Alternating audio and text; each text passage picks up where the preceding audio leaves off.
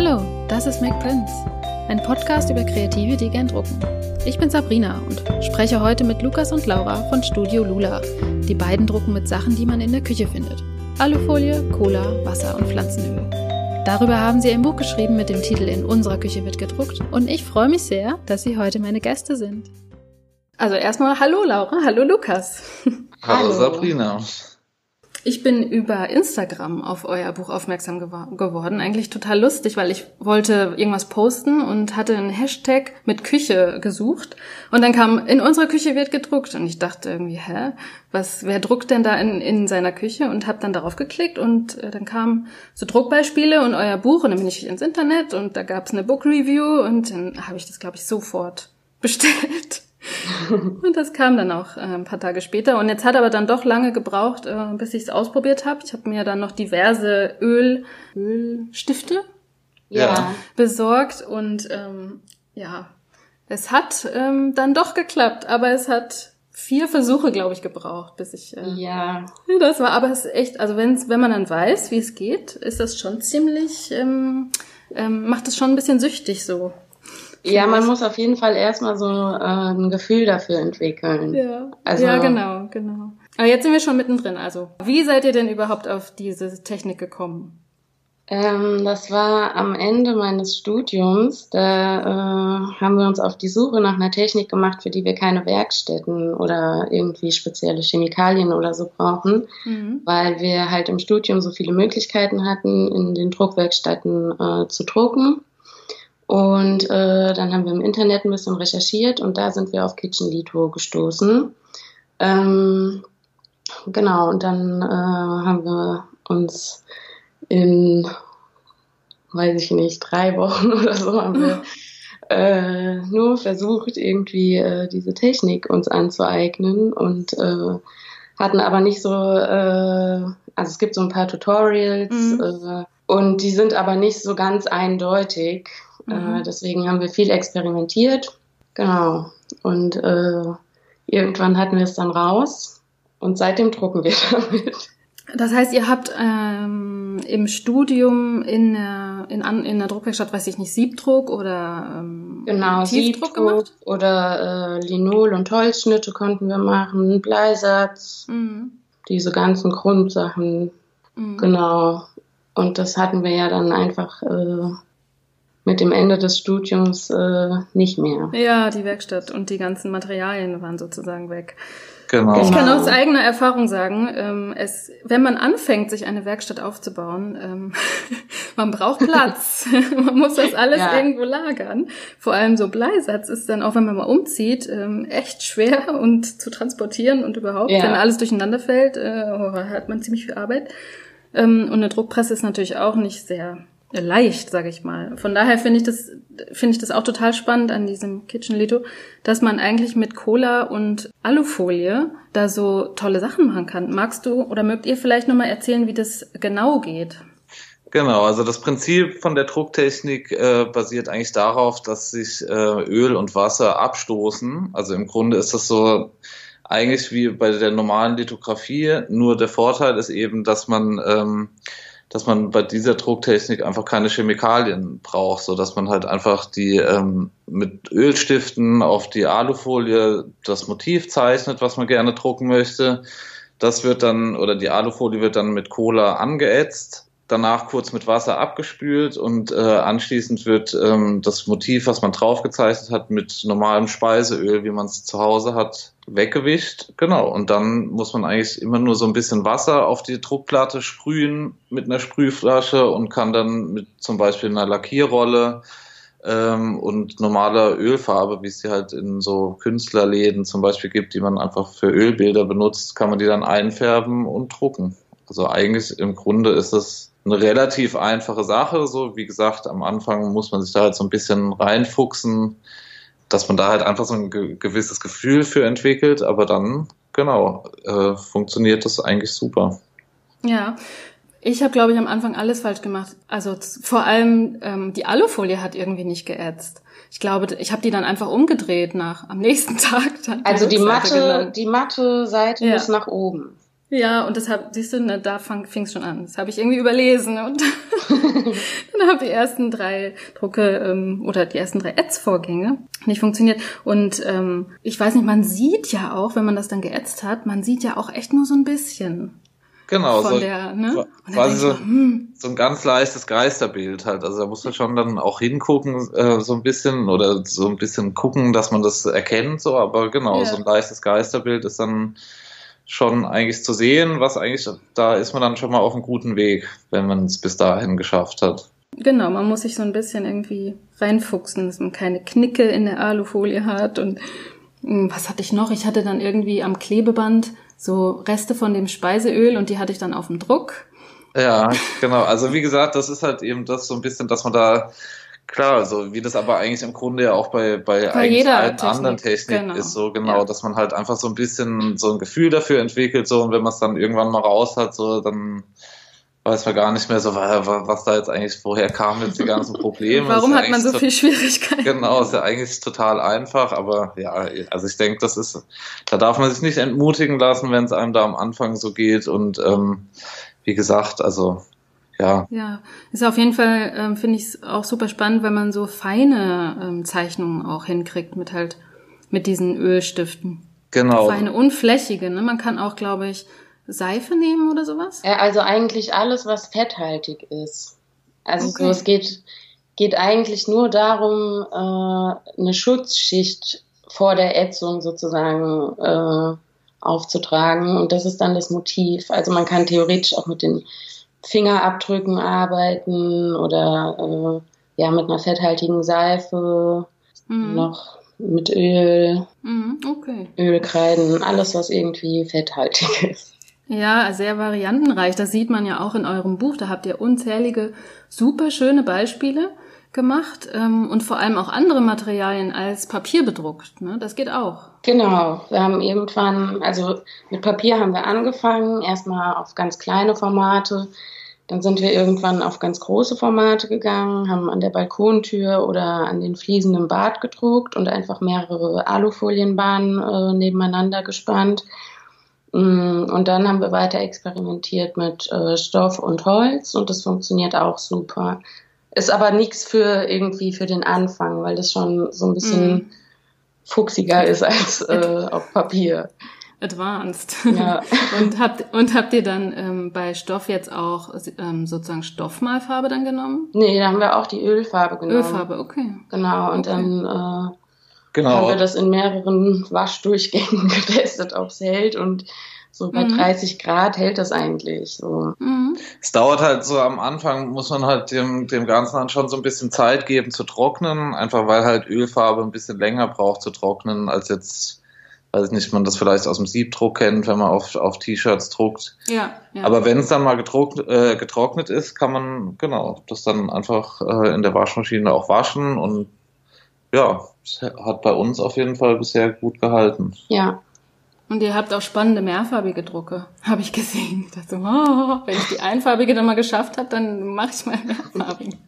genau. Wenn man dann die Technik mal raus hat, dann äh, kann man auf jeden Fall Sehr viel nicht. spielen. Ja, wir haben Ja. so sechs, sieben Druckplatten manchmal gemacht für einen Druck dann, also für einen mehrfarbigen Druck. Ja, krass, das ist schon sehr aufwendig. Ja. Und ihr habt auch, gesch ihr habt auch geschrieben, ähm, irgendwo habe ich es gelesen, dass ihr fast 200, eine Auflage von 200 Stück oder so von einer gemacht habt. Genau. Im, Ja. Im Buch ist, ist äh, ein Druck drin, ähm, das war glaube ich 350. Da haben wir 350 Exemplare von der Druckplatte gemacht. Ähm, die hatten wir aber mit Gummi Arabicum äh, Mhm. überzogen.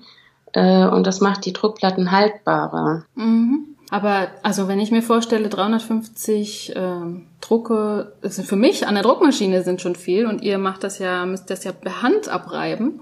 Das Ja, also ist schon dauert. echt Wahnsinn. Da ist man Ja. schon eine gewisse Zeit äh, beschäftigt, auf jeden Da Fall. braucht man, da, da braucht man auf jeden Fall Druckenthusiasmus. Den, den habt ihr, glaube ich, äh, Ja. echt äh, wahnsinnig. Und es ist halt auf jeden Fall so, dass äh, die Druckplatte sich halt schon einfach, weil es jetzt, äh, dass sie sich schon im Laufe der Zeit einfach ein bisschen verändert. So, also das heißt, dass das Motiv nach dem 350. Druck jetzt nicht mehr genau so aussieht wie wie nach dem ersten Druck zum Beispiel, Was mhm. aber auch äh, ganz spannend sein kann, weil sich dann eben da, und das ist einfach auch eigentlich grundsätzlich was, was uns an der Technik gut gefällt, dass da oft einfach Sachen passieren, die eigentlich nicht so wirklich geplant waren vorher, die dann aber, weiß ich nicht, zum Beispiel neue Muster oder irgendwelche Sachen fangen an, so ein bisschen wegzubröckeln und dadurch entsteht halt einfach schon so ein, so ein, so ein Charme auch, ähm, den man, wie gesagt, der halt einfach durchs Drucken kommt so und der vorher nicht unbedingt so planbar ist. Ja, ihr habt ja jetzt so ein schönes Buch draus gemacht. Also zum einen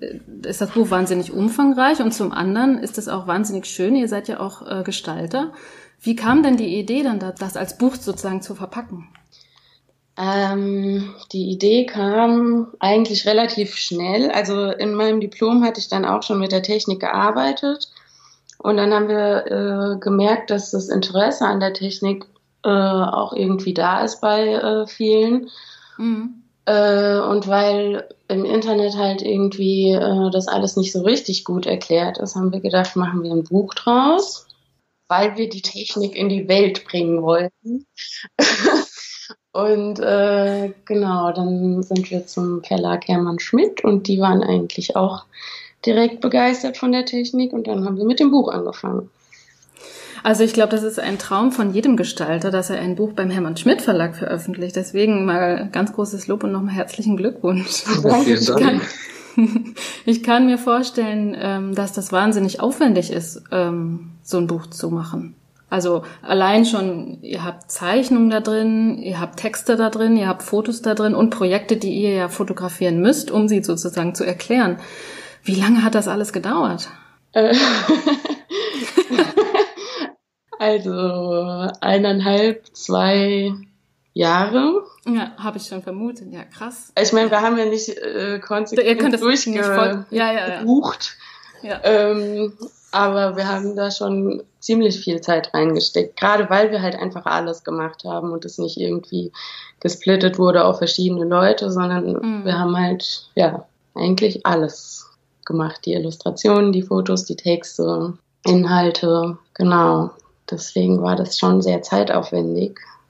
Und es ist sehr schön geworden, vor allem habt ihr die, was ich so schön finde, diese kleinen grünen Einlegeblättchen, ähm, auf denen die einzelnen Schritte erklärt sind, in denen man, die, die man sozusagen ausführen muss, um zu drucken. Ja. Ähm, ist super hübsch und sieht man selten, dass halt ähm, ein Buch so aufwendig auch dann produziert ist mit anders formatigen Blättern dazwischen.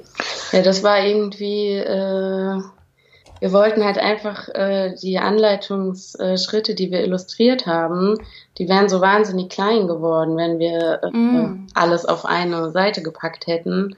Und daraus ist eigentlich die Idee entstanden, dass wir die Texte dann auf äh, die kleinen Zwischenblätter machen. Ah. Ja, cool. Ihr, ihr seid ja zusammen, ihr seid beide Gestalter und zusammen Studio Lula. Habt ihr denn dort Projekte oder könnt ihr dort Projekte umsetzen, die auch mit dieser Drucktechnik arbeiten? Ja, wir hatten jetzt vor kurzem hatten wir eine Logoentwicklung und äh, da hat es äh, total gut gepasst, mit der Technik zu arbeiten. Da haben wir so einen, einen Bären gedruckt. Ah. Ähm, genau, für einen Fotografen. Ähm, mhm und auch so kleine Icons für seine Webseite. Das heißt, ihr druckt die und scannt die dann ein und könnt die weiterverarbeiten. Genau. genau. Ja, also genau, wir so wir gucken halt, ob das, äh, ob das für das jeweilige Projekt dann irgendwie machbar ist und ob das auch Sinn macht, so zu drucken. Und wenn das so ist, dann nutzen wir das auf jeden Fall gerne. Aber es sind jetzt nicht nur Projekte, die wir machen, wo äh, äh immer gezwungenermaßen dann die, gedruckt wird. Also ja. machen schon auch andere Sachen dann noch. Wenn man da jetzt mehr drüber wissen will, über die äh, Kitchen Lito, könnte man bei euch einen Workshop machen? Ja. ja. nächste Woche fangen wir an. Äh, wir geben nächste Woche einen Workshop äh, in Köln in der alten Lederei und die Woche mhm. drauf einen im Klingsbau-Museum in Offenbach. Ja. genau, und ansonsten sind wir halt einfach so am Schauen so und sind da äh, natürlich am gucken, wo es äh, zum Beispiel auch Räume gibt, wo wir sowas mhm. machen könnten. Also jetzt ähm, ja, also grundsätzlich Interesse haben wir jetzt schon auch von vielen bekommen, so die auch mal Lust hätten, einen Workshop zu machen. Das ist halt immer so ein bisschen dann die Sache, wenn das jetzt nicht hier so in unserem Umfeld ist, ähm, ja, wenn wir in eine andere Stadt gehen, wo es dann einen Raum gibt, äh, wo wir sowas halt überhaupt anbieten können oder wo es, wo, wo halt genau so die Begebenheiten so sind, dass wir da den Workshop gut äh, machen können. Ähm, ja, aber da sind wir auf jeden Fall auf, äh, immer auf der Suche und schauen, wie wir das, äh, wie wir das realisieren können, dass wir da Workshops geben können. Mhm. Ich, ich denke auch mal, da vielleicht können, können wir mal in Berlin einen zusammen organisieren. Voll gerne. Falls ihr mal mal kommt oder so. Ja, gerne. Mal, ja, ja, das klingt doch gut. Und äh, das, das, das Gute daran ist ja auch, dass man irgendwie mit relativ wenig Material sozusagen reist.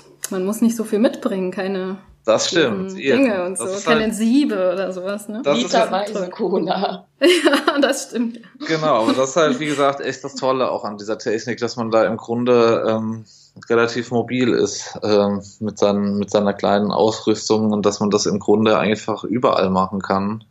Mhm. Ähm, ja. Auch mit, mit Kindern könnte man es auch machen, ne? Ist ja nicht irgendwie gefährlich oder, oder sowas. Das auf gar keinen Fall so. Und wir haben auch schon mal mit, äh, mit, mit Kindern gedruckt. So, allerdings würden wir da halt schon sagen, jetzt so im Kindergarten, ja, weil es ja. eben halt mhm. schon so ein bisschen äh, jetzt irgendwie komplexer ist als jetzt zum Beispiel ein Kartoffeldruck, so den man natürlich auch ja. mit ganz kleinen Kindern schon, denke ich mal, machen kann.